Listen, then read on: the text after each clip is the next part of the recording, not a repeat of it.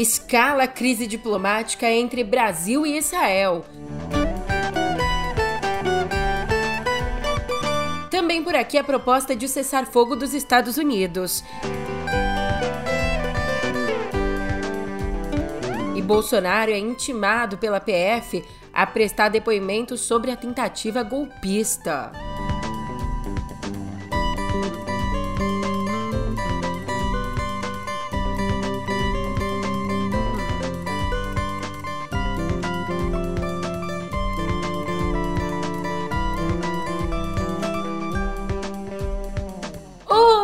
Ótimo dia, uma ótima tarde, uma ótima noite para você.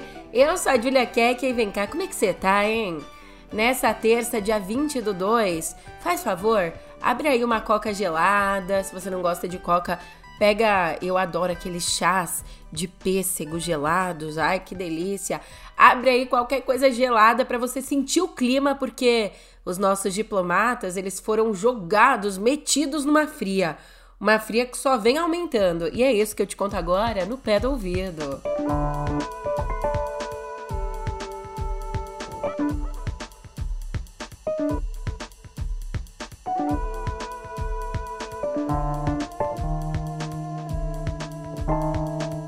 Para te explicar tudo, a gente já tem que começar o episódio de hoje com um resumo.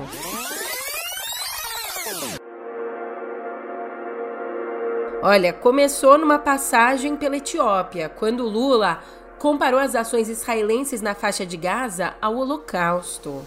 O que está acontecendo na faixa de Gaza com o povo palestino não existe nenhum outro momento histórico. Aliás, existiu quando Hitler resolveu matar os judeus. Obviamente, a fala repercutiu e gerou respostas tanto de Israel quanto do Hamas. O Hamas apoiou a fala do Lula. Israel repudiou veementemente o que o Lula disse e, inclusive, advertiu o nosso embaixador brasileiro em Israel, o convocando a comparecer ao Museu do Holocausto. E é aí que o bicho pega, que o episódio nosso começa de verdade. Eu tô muito animada para falar de uma crise diplomática, né? Mas é o que a gente tem para hoje. E aí que a crise diplomática entre o Brasil e Israel se intensificou ontem, com atos simbólicos dos dois lados. Do lado de cá, do lado brasileiro, sinalizando o agravamento da situação, Lula chamou Frederico Meyer de volta a Brasília para consultas. O Frederico é o embaixador que foi convocado.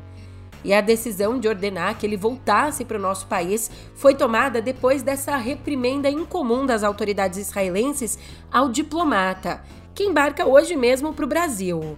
É que, como conta a Mônica Bergamo, o Lula considera que o Meyer foi humilhado ao ser advertido no Memorial do Holocausto.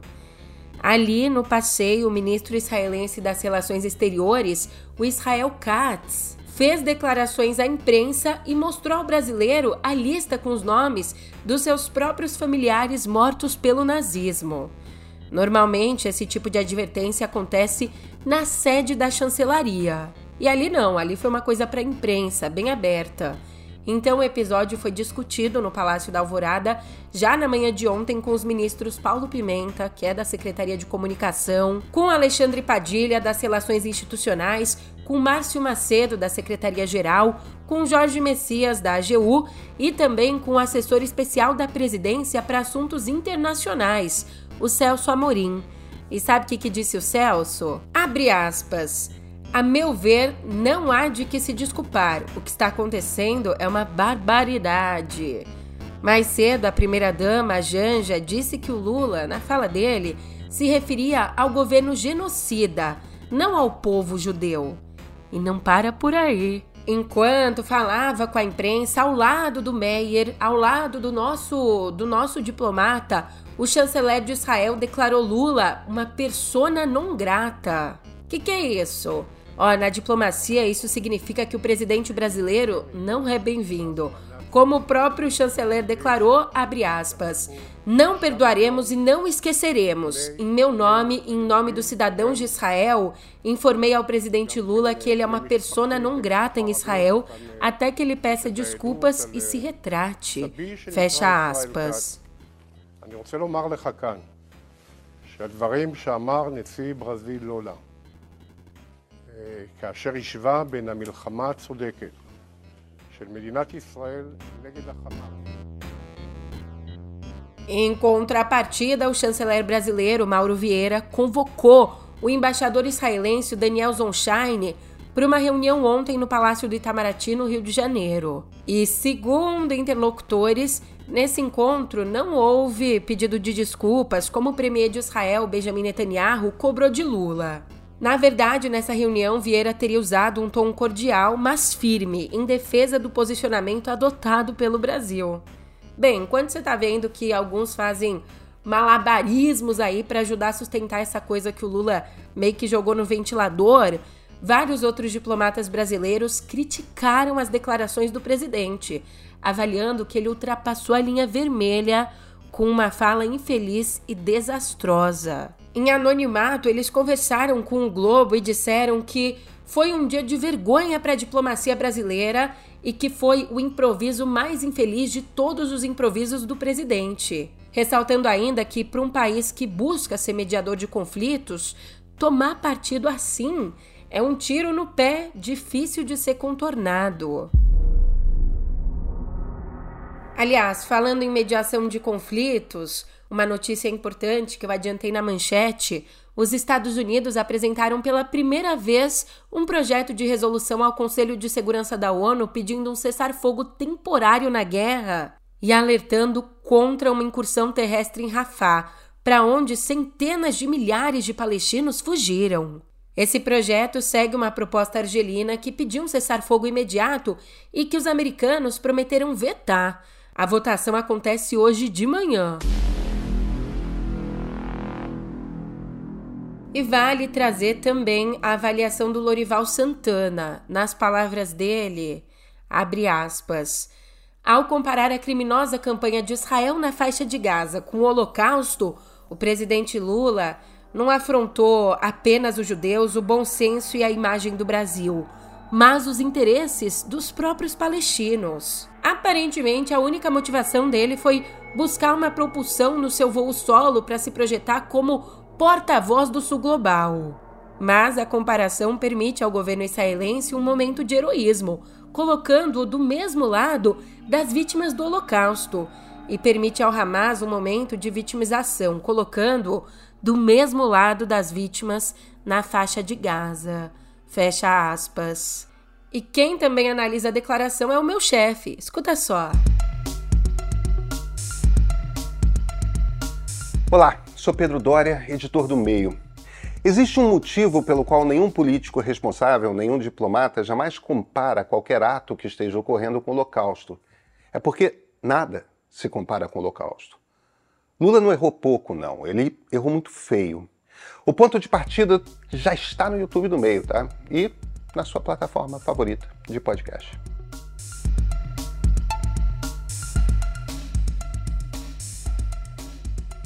E de volta ao noticiário, enquanto Lula tá fritando por conta do que saiu da própria boca dele, o ex-presidente Jair Bolsonaro foi intimado pela PF para abrir a boca. Ele foi intimado a prestar depoimento nessa quinta, no âmbito da investigação que apura uma trama golpista envolvendo a cúpula civil e militar do governo dele. Como você bem sabe, um dos elementos mais importantes descobertos pela Polícia Federal até agora é justamente o vídeo de uma reunião de julho de 2022 em que ele aparece discutindo com os ministros estratégias para evitar a derrota nas eleições. Nós sabemos que se a gente reagir depois das eleições, vai ter um caos no Brasil. Vai virar uma grande guerrilha, uma fogueira no Brasil. Agora, alguém tem dúvida que a esquerda, como está indo, vai ganhar as eleições? Não adianta eu ter 80% dos votos, eles vão ganhar as eleições. Todos aqui têm uma inteligência bem acima da média. Todos aqui, como todo povo ali fora, tem algo a perder. Nós não podemos, pessoal, deixar chegar as eleições, acontecer o que está pintado Está apitado. Eu parei de falar em, em voto em, em eleições tem umas três semanas. Vocês estão vendo agora que eu acho que chegaram à conclusão. Você vai ter que fazer alguma coisa antes. Eu acho que não tem bobo aqui. Pô, mais claro do que está aí, mais claro, impossível. Agora ele vai ter que se reunir com os ministros para discutir estratégias para não serem presos, né? Porque olha, ele deve sim prestar esclarecimentos, mas meio contra a vontade, porque a defesa de Bolsonaro tentou adiar o depoimento, alegando que é crucial acessar os conteúdos dos celulares que foram apreendidos na operação. Mas o ministro Alexandre de Moraes, do Supremo Tribunal Federal, negou esse pedido, dizendo que o ex-presidente não vai poder escolher a data e o horário, porque já tem acesso ao conteúdo em questão.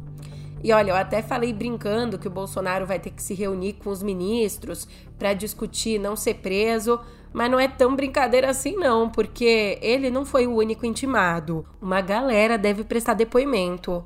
Ó, o presidente do PL, o Valdemar Costa Neto, também foi intimado, assim como Anderson Torres, que atuou como ministro da Justiça, o Augusto Heleno, que foi chefe do Gabinete de Segurança Institucional, o Paulo Sérgio Nogueira, que era da Defesa. Também o Mário Fernandes, que foi chefe substituto da Secretaria-Geral da Presidência da República, o Walter Braga Neto, naturalmente, que foi ministro da Casa Civil e candidato a vice-presidente, além do Almir Garnier, que foi comandante da Marinha, e do Cleverson Ney Magalhães, ex-oficial do Comando de Operações Terrestres do Exército. Dois ex-assessores de Bolsonaro também estão na lista de quem foi intimado: o Técio Arnaldi e o Marcelo Câmara. E do Brasil à Rússia. Yulia Navalny, a viúva do opositor russo Alexei Navalny, divulgou um vídeo ontem em que culpa diretamente o presidente Vladimir Putin pela morte do marido numa prisão no Ártico na sexta-feira. Na gravação, olhando para a tela, ela diz que deveria haver outra pessoa em meu lugar, mas essa pessoa foi morta por Vladimir Putin, dizendo ainda que sabe o motivo do assassinato que vai revelar em breve. Меня не должно было быть на этом месте. Я не должна была записывать это видео. На моем месте должен быть другой человек. Но этого человека убил Владимир Путин. O governo informou a família que seguirá com o corpo por mais 14 dias para exames químicos. E sobre isso, a viúva disse que eles estão escondendo covardemente o corpo, negando acesso à mãe dele e mentindo miseravelmente enquanto aguardam que os traços desse outro Novichok de Putin desapareçam. Eu vou continuar o trabalho de Alexei Navalny. Quero viver numa Rússia livre. Quero construir uma Rússia livre. Fecha aspas. Foi isso que ela disse. E ó, na fala, ao dizer Novichok, ela fez referência ao veneno que foi usado contra Navalny em 2020. E antes de passar para a editoria de Viver, a gente não pode deixar de olhar para os Estados Unidos, onde se aproximam as eleições com, com a ameaça Trump, né? E por isso vale trazer aqui a opinião do Eduardo Porter, que no The New York Times traçou um paralelo entre o Brasil e os Estados Unidos. Por isso vale trazer aqui. Então, abrindo aspas para ele, para aqueles preocupados com o fato dos Estados Unidos se aproximarem novamente da catástrofe política, a questão que vale a pena colocar é como o Brasil se esquivou disso. A experiência do Brasil oferece alguma lição que possa ajudar a proteger a democracia americana de um candidato disposto a fazer o que for necessário para restaurar seu controle no poder? A resposta, infelizmente, é provavelmente não. A diferença mais crítica entre Brasil e Estados Unidos não tem a ver com suas instituições políticas é que o Brasil foi capaz de ultrapassar sua tentativa de insurreição e restabelecer um equilíbrio político mais calmo, em grande parte porque lhe faltou o Partido Republicano. Fecha aspas.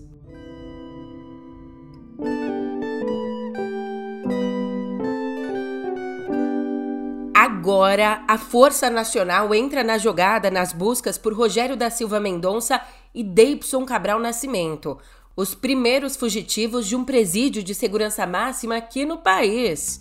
E quem autorizou o uso da força foi o ministro da Justiça, o Ricardo Lewandowski, Foi ontem que ele deu esse aval para o emprego da Força Nacional para encontrar os integrantes do Comando Vermelho que escaparam da Penitenciária Federal de Mossoró na última quarta. Amanhã vai fazer uma semana. Então, para ajudar, para dar uma mão, serão enviados 100 agentes e 20 viaturas para ajudar os 500 policiais federais, policiais rodoviários federais e as forças locais que já estão trabalhando na recaptura dos detentos. A medida anunciada por Lewandowski teve o apoio da governadora do Rio Grande do Norte, a Fátima Bezerra. E ó que Brasilzão! Eles conseguem se esconder aí uma semana tão tranquilos. Mas se os alunos, se os alunos, os estudantes quiserem procurar refúgio nos livros, aí não vai dar não. Porque dados do censo escolar de 2022 que foram compilados pela Associação dos Membros dos Tribunais de Contas do Brasil, esses dados mostraram que mais de 18 milhões de alunos da rede pública de ensino, ou se você preferir para enxergar a quantidade, 52% do total de matriculados em 2022 estudavam em escolas sem biblioteca. Então, esse resultado aqui, além de deixar a gente de cara, como assim mais da metade dos estudantes da rede pública não estudam em colégios com biblioteca? Como assim? Que Brasil é esse que a gente está construindo? Mas então, esse resultado, além de deixar a gente de cara, indica também o descumprimento de uma lei, uma lei de 2010 que dava 10 anos, ou seja, dava o prazo máximo aí de até 2020 para que todas as instituições públicas de ensino fossem equipadas com espaços para leitura. Cara, e na educação infantil é pior ainda, tá? Só 18% das escolas de educação infantil contam com biblioteca. Sendo que é exatamente nessa fase da infância que as crianças pegam gosto por leitura, né? Ai, ai, mas ó, antes da gente se ocupar em pensar em educação, segurança, antes de qualquer coisa, a gente tem que estar tá vivo, né? E um grande ator dessa equação que mantém a sociedade viva são os corais. Hoje nós somos, você sabe, a gente é mais ou menos em 8 bilhões de pessoas. Tem gente nascendo, morrendo, nascendo mais, e vida surgindo e se renovando todos os dias em todos os cantos. Enquanto isso, os recifes de coral abrigam cerca de um quarto de toda a vida marinha do planeta sendo essenciais para o sustento de um bilhão de pessoas. Pensa na importância deles para todo o ecossistema. Abrigam vidas que alimentam outras espécies, que são usadas pela sociedade para gerar fonte de renda e etc. Então você imagina. E olha que bom, uma pesquisa aqui contou com a avaliação mais abrangente já feita e usou a resolução mais alta já registrada com mais de 100 trilhões de pixels de imagens detalhadas de satélites. Essa pesquisa mostrou que as áreas do planeta cobertas por recifes de corais são de 348 mil quilômetros quadrados. Um tamanho maior do que a gente imaginava até então, quando a gente pensava ali em algo em torno de 301 mil quilômetros quadrados. E ainda, nesse estudo publicado no Cell Report Sustainability, o Mitchell Lyons, da Universidade de Queensland, na Austrália, diz que a descoberta vai permitir que cientistas e responsáveis por políticas públicas entendam e gerenciem melhor os sistemas de recifes.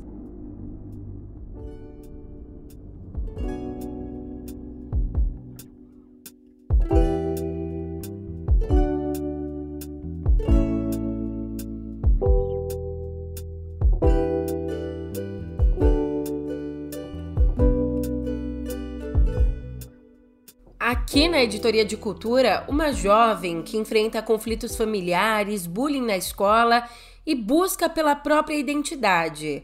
Só que tem uma diferença: ela conta com a fantasia para começar uma jornada de autodescoberta.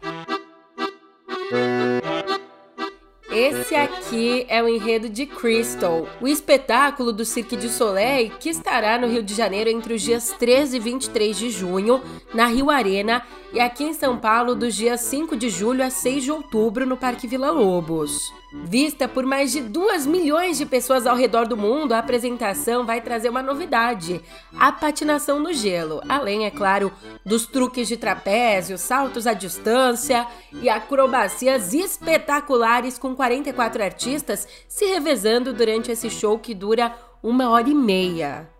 Os ingressos começam a ser vendidos nessa quinta para clientes do cartão Porto Bank e a partir do dia 12 de março abre para geral. Aí quem quiser comprar, tiver o dinheiro, vai e compra mesmo.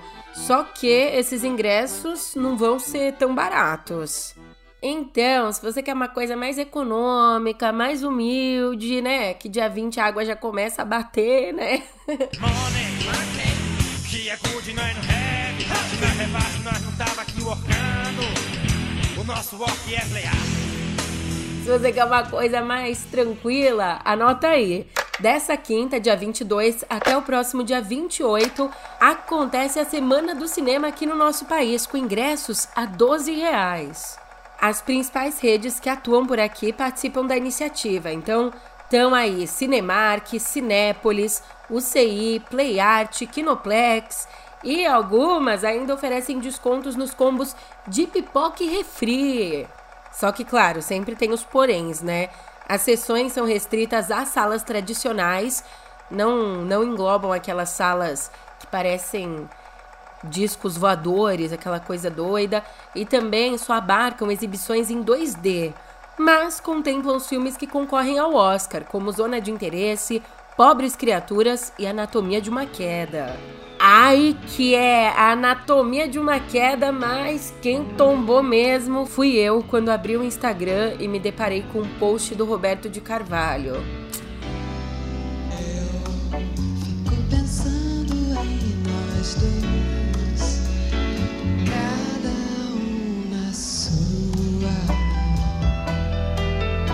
fico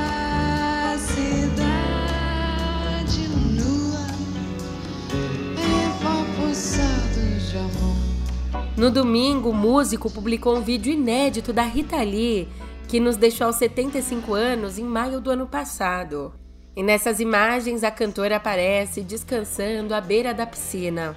O Roberto, pai dos três filhos da Rita e parceiro em alguns dos maiores sucessos dela, além de parceiro de vida, claro, ele vem publicando nas redes flagrantes do cotidiano dela, uma forma talvez, né, de matar a saudade e que bom que a gente acaba se sentindo pertinho dela, como se a gente fosse vizinho, tomando um café.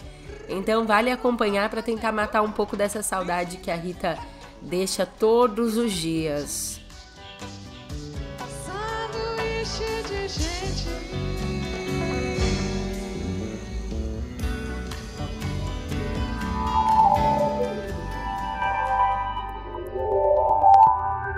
TikTok na mira da União Europeia. Aqui na nossa editoria de cotidiano digital, você fica sabendo que o bloco abriu uma investigação formal contra o TikTok para avaliar se a empresa está infringindo a lei dos serviços digitais em relação às regras de conteúdo online para proteção de menores e de transparência na publicidade. E eles foram rápidos demais, tá? Para instituir essa investigação, até porque a lei dos serviços digitais vale desde sábado, sábado agora.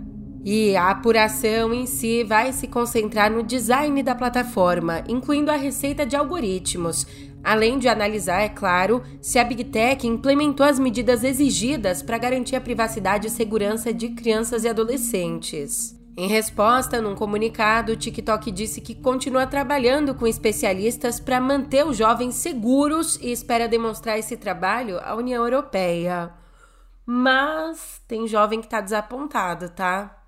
E não são só os jovens, tem muitos adultos e adultos acionistas também, que levaram baita de um preju. A Nintendo adiou para 2025 o lançamento do Switch 2, a nova geração do popular console de games da companhia. Isso então significa que a empresa não vai apresentar nenhum modelo para disputar mercado com a Sony e a Microsoft no Natal, que chegam aí com PlayStation e com Xbox. Significa também que você vai ter mais tempo para guardar dinheiro se quiser comprar em 2025, né? Mas tem mais. Ficam adiados também os lançamentos de novos jogos exclusivos para o Switch, como as populares séries Zelda e Super Mario, uma das mais importantes fontes de renda da Nintendo.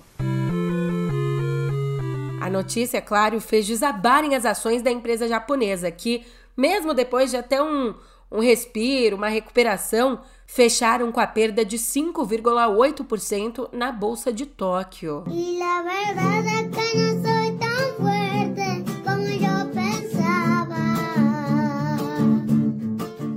E o que também deve cair são as distrações, o bullying e as pressões sociais. Eu, no meu dia menos militante.